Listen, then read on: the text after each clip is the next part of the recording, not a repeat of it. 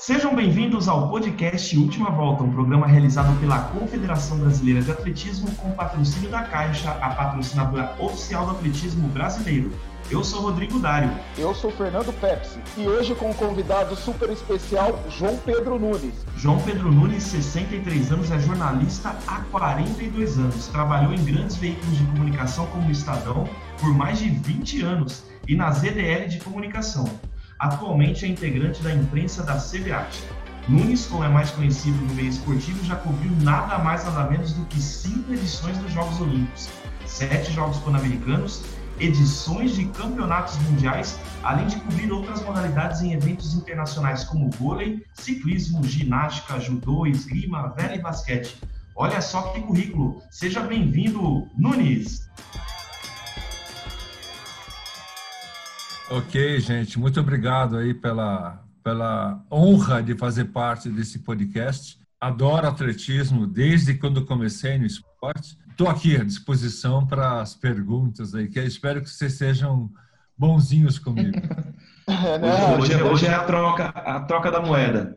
É, hoje, é verdade, hoje é, porque, hoje é a nossa vez. Porque eu sempre fiz pergunta na minha vida, é difícil responder. É, você se formou em 78, né?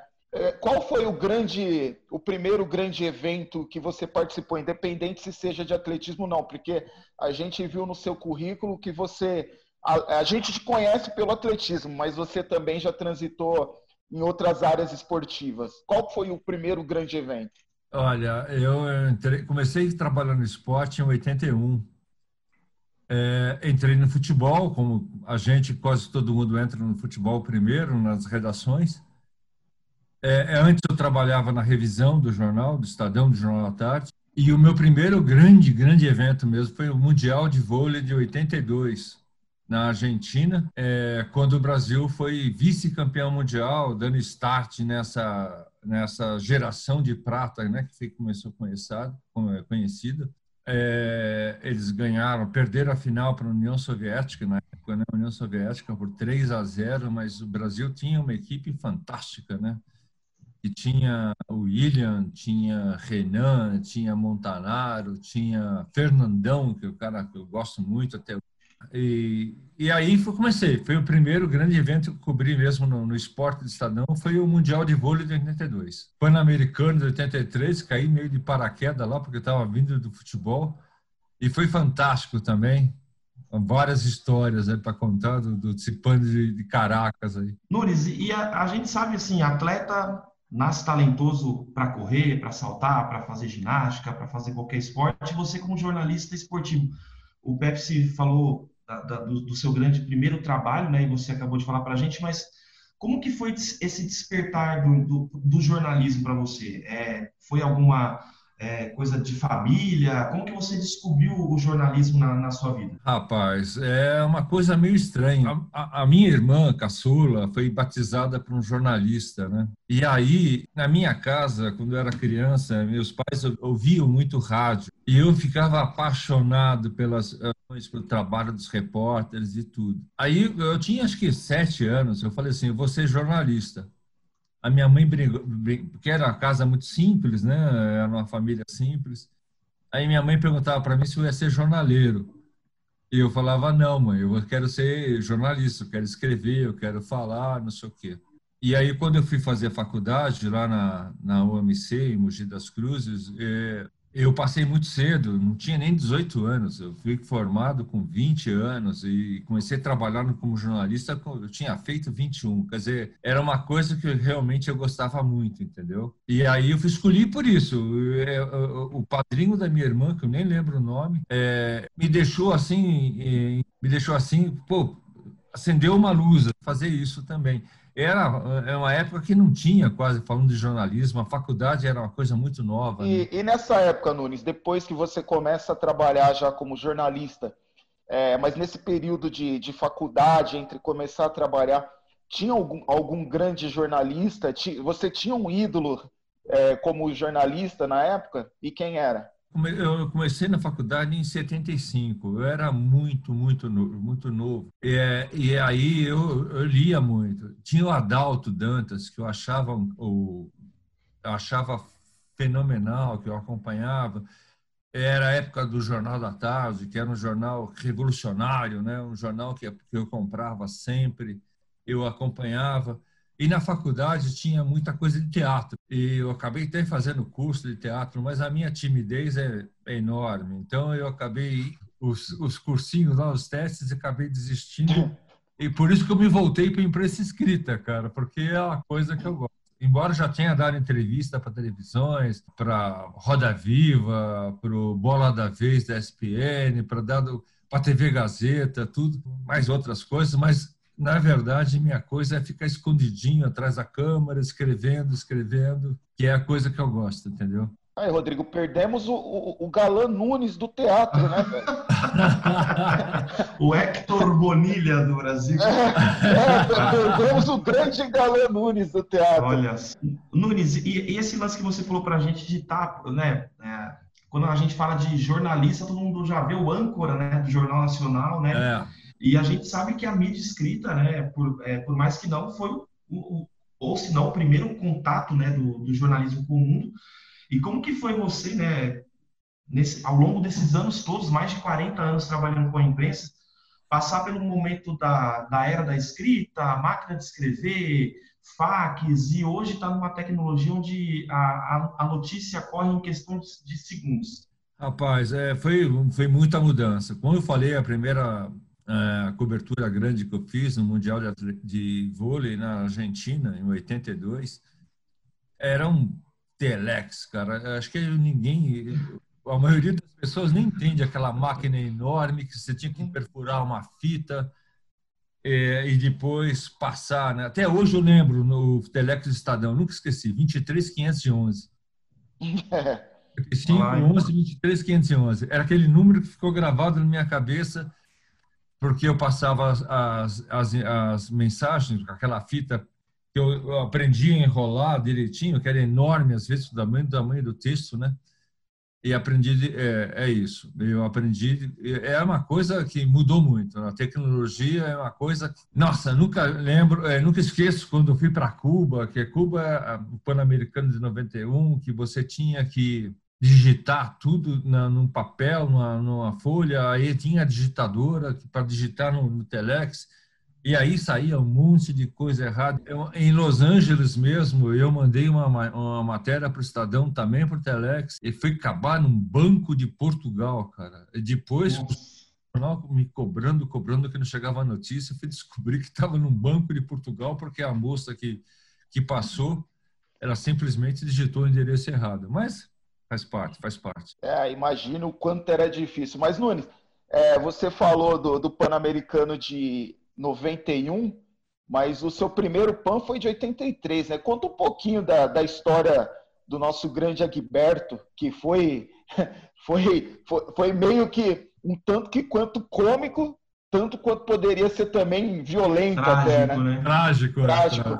É, Na verdade, o PAN foi uma primeira grande mesmo competição é, multiesportiva, né? Porque você fica e eu estava com dois amigos, dois companheiros de Estadão, um de Jornal da Tarde, e você fica dividido em muitos esportes para fazer, né? Na época eu fiz tênis de mesa, eu fiz ginástica, eu fiz remo. E no atletismo, que eu já gostava, eu já tinha, eu pedia sempre para fazer atletismo, fui fazer lá, fiz algumas finais do atletismo.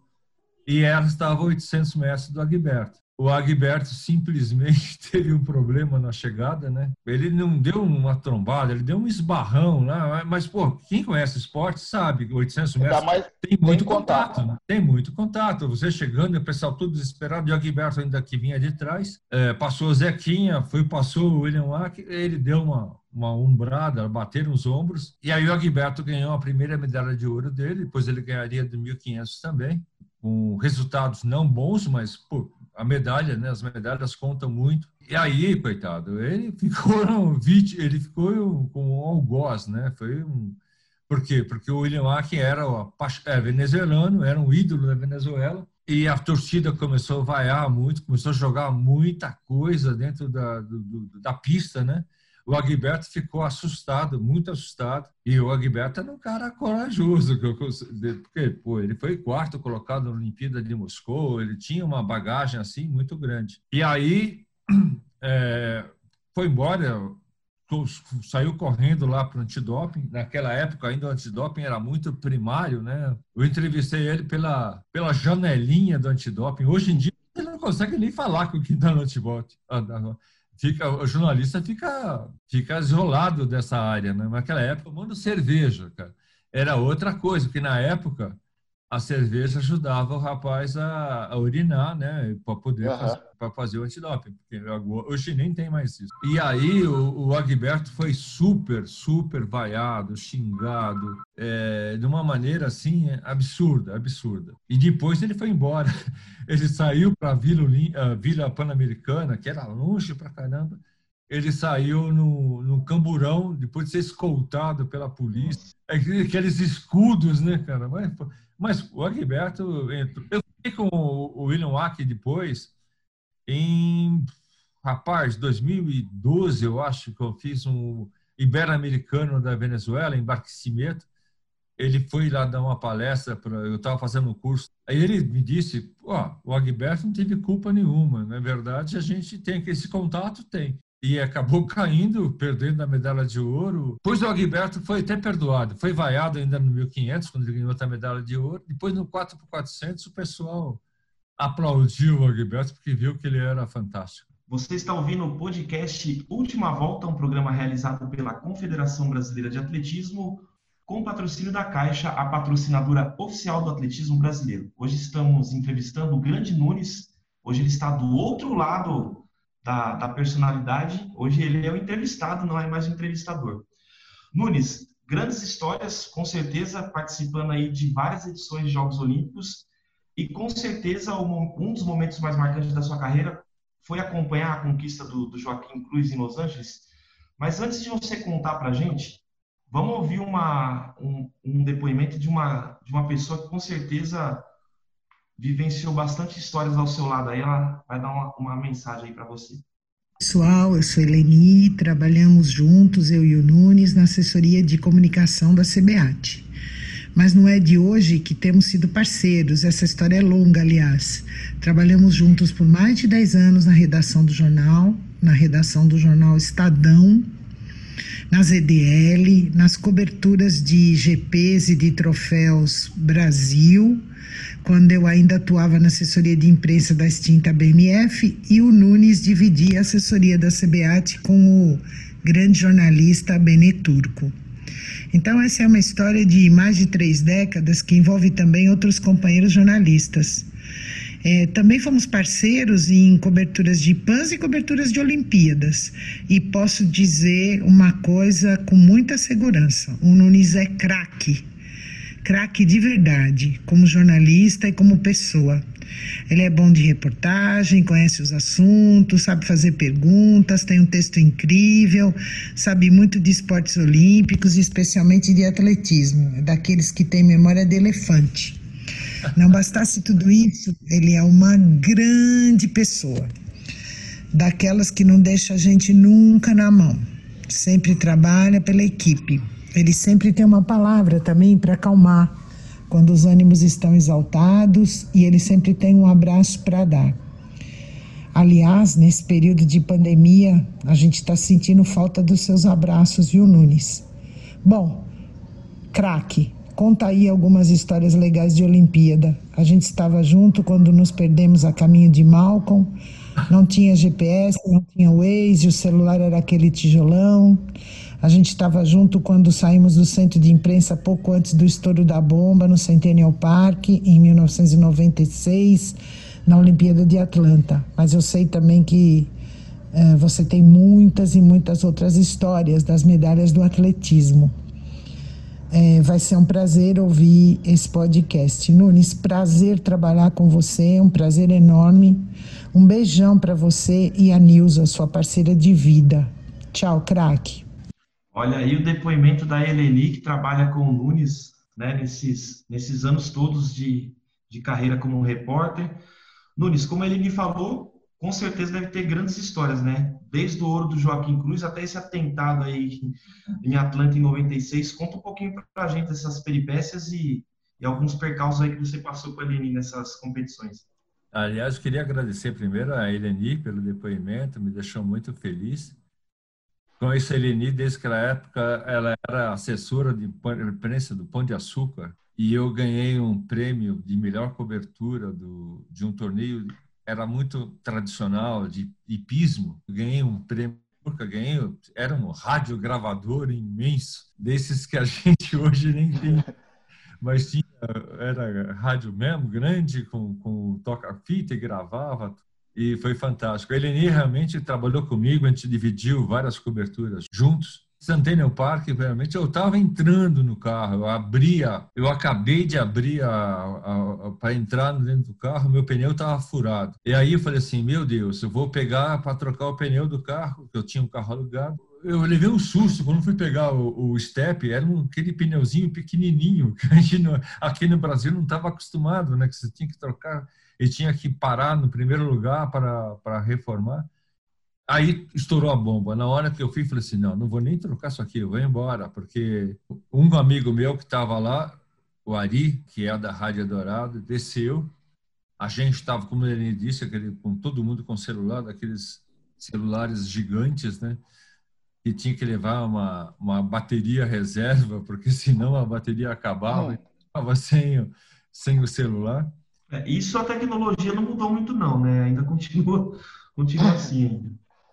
Não, mas hoje a bateria dura muito mais, é muito mais fácil carregar uma bateria. Antigamente era um tijolo, cara, era um tijolo enorme. Você ah, pesava mais do que a, a, a, as valas, as várias colas que eu levava, né? Porque naquela época Google não tinha nada. Eu levava uma pasta lá de um quilo nas costas sempre para precisasse de algum personagem, algum perfil tal, eu tinha, eu tinha na minha, na minha mão.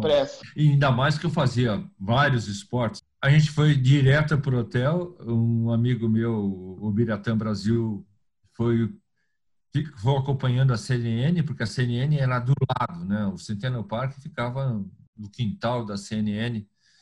Ele ficou lá vendo isso. Eu e tinha um fuso horário também na época, não lembro, acho que eram duas horas de fuso horário a gente foi para o hotel e ficou acompanhando tudo o que acontecia. Depois que soube que tinha morrido gente, que tinha gente ferida. E aí, a partir daí, foi um drama, porque aumentou muito a segurança. Muito, muito, muito.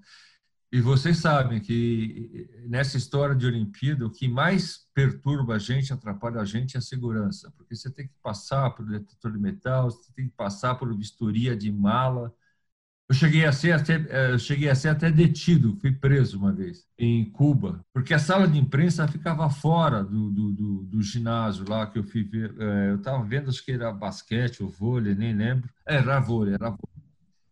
E aí eu tinha que dar a volta inteirinha no ginásio inteiro, entrar para a revista de novo. Aí eu dei um, um piti lá, porque eu estava cansado, você fica estressado. Aí me levaram, é, veio lá um um capitão qualquer, me levou para uma sala.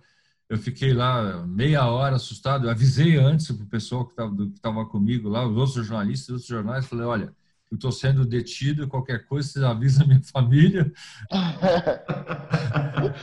Chama a embaixada. Aí, aí, deu certo. O único problema foi que, a partir do dia seguinte, eles cancelaram a revista.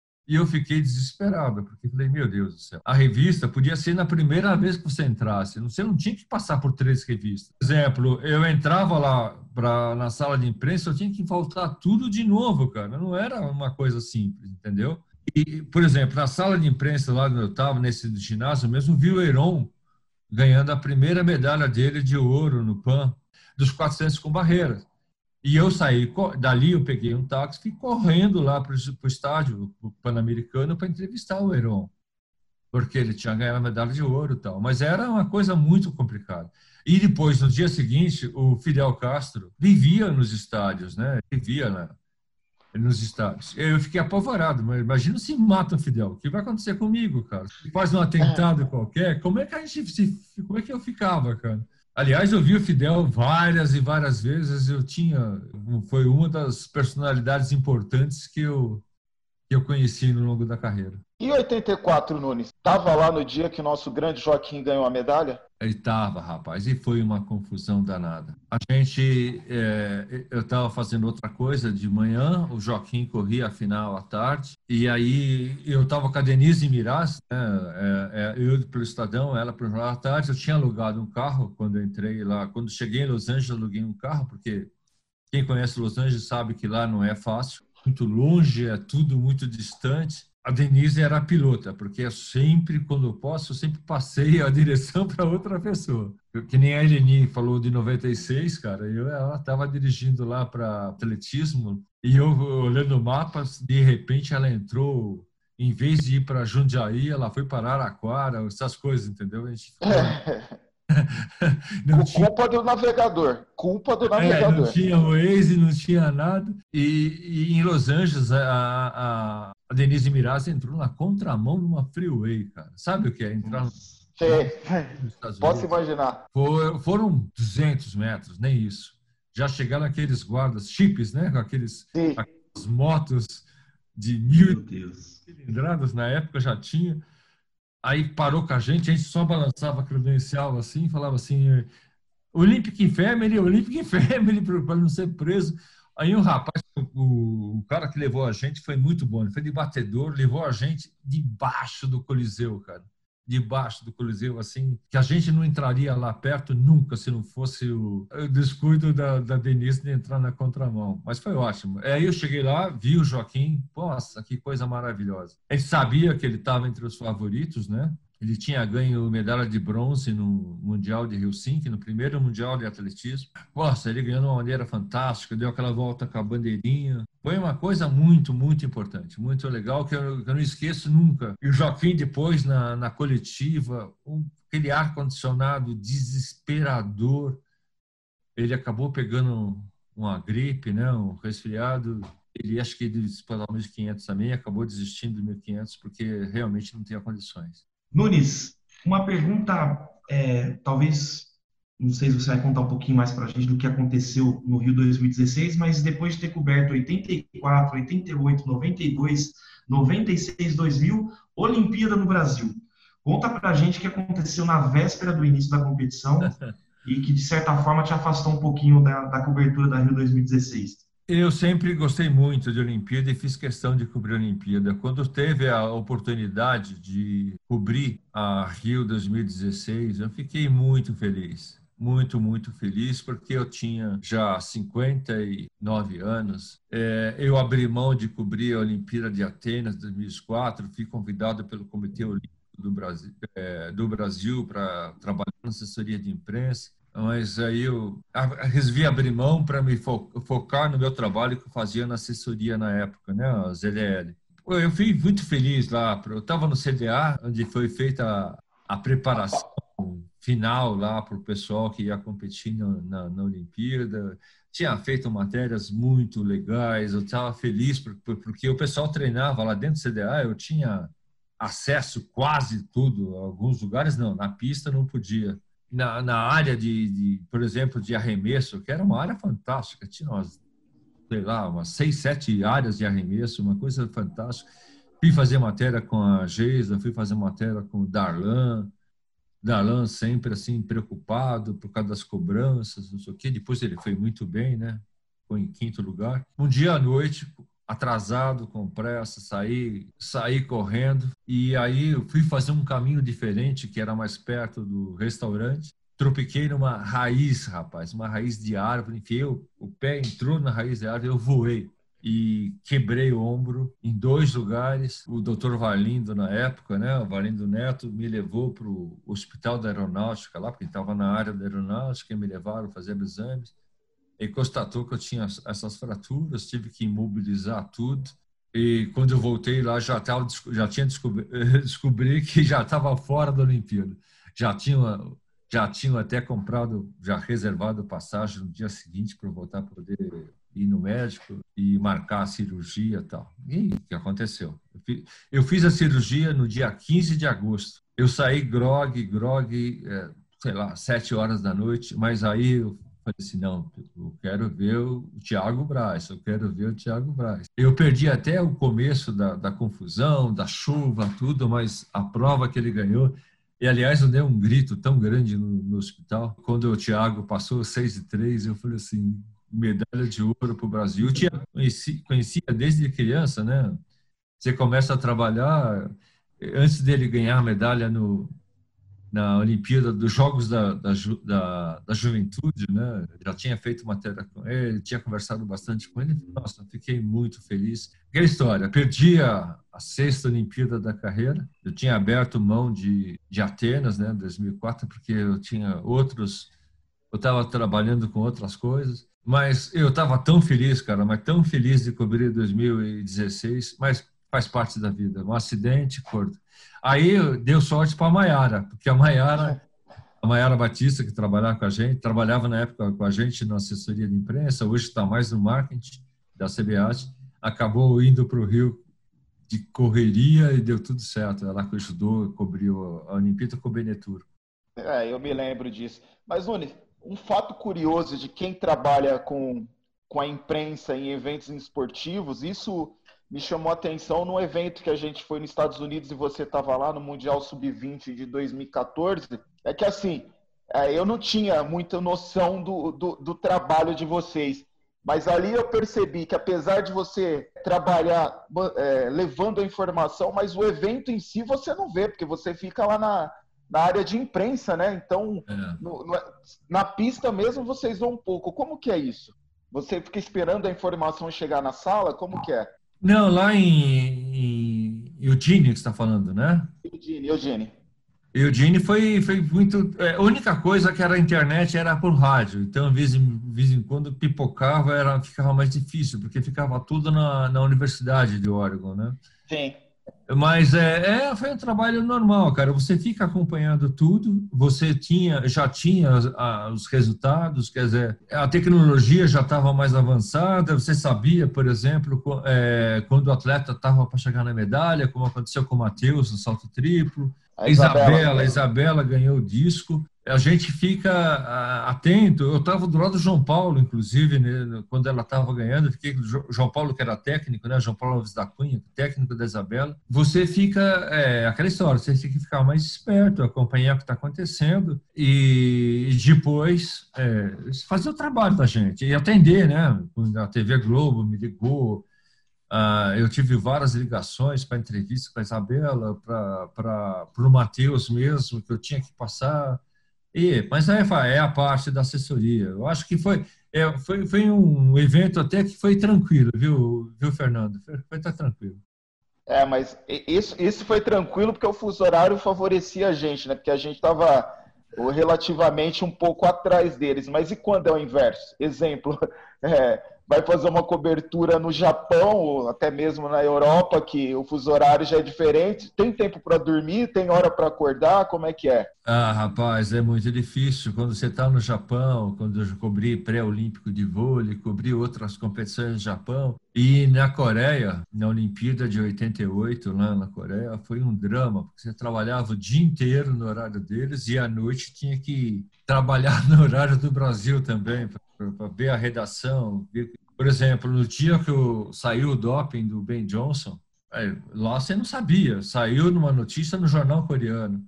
Aí me ligaram duas, eu tinha acabado de deitar para dormir, aí me ligaram da redação do jornal perguntando se eu tinha informações sobre o Ben Johnson. Falei, pô, aqui são duas da manhã. Não tenho. Eu vou anotar na agenda, não sei o quê. Depois que a gente foi atrás e descobriu que ia ter uma coletiva do comitê da, do canadense, né, confirmando o doping, a suspensão, tudo que você trabalha, e você fica estressado. Na Coreia eu perdi 10 quilos, pra você ter uma ideia. Na Coreia eu perdi uhum. 10 quilos. Mal tinha tempo de comer. E, e mal tempo de dormir também. Uma vez lá em, em, em Seul, saiu, saiu uma, uma sirene de incêndio Três horas da manhã começou aquela sirene de incêndio, todo mundo que tinha acabado de deitar saiu correndo. Aí você, vai, aí você pega o telefone e fala lá na portaria: o que está acontecendo? Ué, foi, foi um teste. Falei, mano, pelo amor de Deus, teste essa hora da madrugada não existe, né? Eu não dormi mais aquele dia, aquela noite. Nunes, agora chegamos no momento do quadro do nosso programa O Tiro Curto. O furo de reportagem Fake News, a competição inesquecível. O tiro curto, Nunes, é aquela perguntinha curta e a resposta mais curta ainda. Beleza? Tá preparado? Beleza, vamos lá. Tem que ser tão ágil quanto a sua caneta ali na hora da entrevista, hein? Vamos ver. Ah. Vamos lá. O que o Nunes acha sobre fake news? Rapaz, é uma coisa, é um problema muito grave, muito grave, grave, grave. A gente que é usuário do WhatsApp, é, o, Facebook, você recebe muitas informações falsas. E às vezes a informação não é não é tão falsa, não é falsa, mas na verdade ela é ela é mal conduzida porque as pessoas é, não não conhecem a história no, ao fundo, entendeu? Uhum. Eu recebo informações, eu sempre procuro checar a informação, coisa simples. Outro dia eu recebi um texto enorme de um poeta do Mário de Andrade, aí eu fui ver e falei assim, não, esse texto não é dele, ele não escreveu. Aí eu chequei lá e vi que não era dele, o texto era outro. E no, no esporte é uma coisa até pior, porque é pior, porque as pessoas às vezes é, não, não conseguem checar as informações e acabam é, escrevendo coisas que não são corretas, em, em virtude dessas fake news. É uma coisa muito complicada que precisa ser corrigida de, uma, de alguma forma pelas as empresas que tomam conta dessas ferramentas. Nunes, agora rapidinho, nosso próximo tiro curto, a competição inesquecível. Eu acho que foi a Olimpíada de Los Angeles, por ter sido a primeira da minha carreira. Eu era ainda jovem. A matéria mais polêmica. Rapaz, foram, foram algumas. Foram algumas. Quando eu anunciei, por exemplo, o cancelamento de uma etapa do vôlei no Brasil, eu tive muitas é, cobranças sobre isso, entendeu?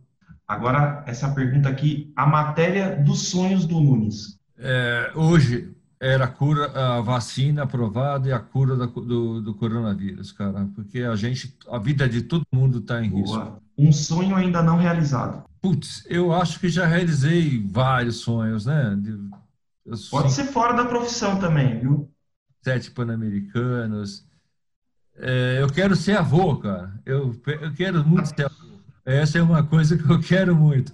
Eu tenho dois filhos, e mas eu ainda, com 63 anos, ainda não sou avô. Eu queria muito um neto. Eu, eu queria estragar esse neto de um jeito irreversível. E a nossa, o nosso último não poderia de, de citar família. Ah, a família para a gente é uma coisa fundamental, é a base de tudo. Né? Eu sou, eu casei com 21 anos, já fiz 40 e vou fazer 42 anos de casado. Tenho meu filho Bruno, que, que nasceu em 82, a Fernanda, que nasceu em 85.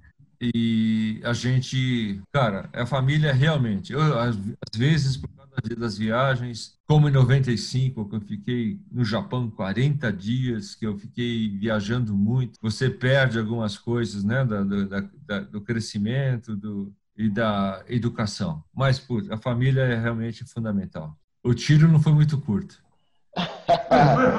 foi, foi, um, foi um tirinho médio, pronto. Foi, foi, foi um tirinho tá médio. Tá Nunes, é, antes da gente, a gente já está perto do final do nosso programa, mas eu queria que você dissesse hoje, é, que você falasse um grande ídolo que você tem dentro do atletismo como atleta e, e dessa, nova, dessa nossa nova geração. Quem que você vê que pode alcançar um nível tão grande quanto o, esse, é, quanto Joaquim, os grandes que nós já tivemos, Ademar, Nelson, enfim, os grandes nomes, Malren, Thiago, que ainda está aqui, ainda está competindo. Queria que você dissesse quem é o seu grande ídolo do passado e quem que você acha que pode alçar grandes voos no atletismo ainda dessa geração que a gente tem hoje. Rapaz, eu acho que o ídolo mesmo é o Joaquim, né? Que, que eu cobri em 84, cobri em 88. Quando ele desistiu dos 1.500 lá em Seul, para mim foi o susto que saí correndo atrás dele. Mas ele é uma figura muito, muito especial. Eu tive prazer, prazer de entrevistar o Ademar Ferreira da Silva no escritório que ele tinha ali numa travessa da, da Paulista, quando ele era funcionário público. Tive o prazer de conviver com, com o grande Nelson, né? É, e com outros, outros medalhistas olímpicos e mundiais. O Zequinha Barbosa, que era uma figura fantástica, que a gente ria o tempo inteiro. E nessa juventude tem vários, vários, vários, várias promessas que a gente tem visto, como a Jéssica do, dos 400 com barreira, como o Alisson. O Alisson é fantástico, né? Com 20 anos aí, já foi finalista de mundial, já ganhou várias competições, já ganhou medalha de prata em Liga Diamante, quer dizer, e na verdade eu estou fazendo uma série aí para o site da CVAT que está vendo, a gente está vendo que o futuro do atletismo está muito bem sedimentado e a gente tem que torcer para esse pessoal conseguir manter a força, ter condições nessa crise econômica, né? E outra coisa que eu queria, gostaria de falar é, é o seguinte: agradecer sempre, sempre as pessoas que ajudam na descoberta de talentos. A gente que acompanha o atletismo vê que não é fácil. Muitos atletas ainda em várias competições correndo descalço. E essa essa investimento, né, na descoberta de talentos é fundamental. A gente sabe né, do Claudinei, que foi criado em um orfanato, Claudinei Quirino. Vocês, é, a gente vê o André Domingos, que teve tantas dificuldades para comprar um tênis, uma sapatilha, para se tornar depois medalhista olímpico. Então, é, na verdade, falar desses atletas jovens e principalmente prestar uma homenagem para todos que trabalham nessa descoberta de talentos pelo Brasil inteiro. Só no SNT tem acho que 52, 52 instituições aí que estão ligadas nesse trabalho, que eu acho fantástico, acho fantástico, e eles merecem todas as nossas reverências. Bom, nós estamos, infelizmente, Nunes, ouvindo o sino, é, anunciando o final do nosso podcast. Queria agradecer você por ter participado desse podcast com a gente, contando um pouquinho da sua história e, claro, aliado à sua história, a história do atletismo brasileiro. Muito obrigado, Nunes. Obrigado a vocês, cara. Eu fiquei muito feliz. Resistente no início, porque, como eu te falei, eu sou gosta de jornalismo escrito.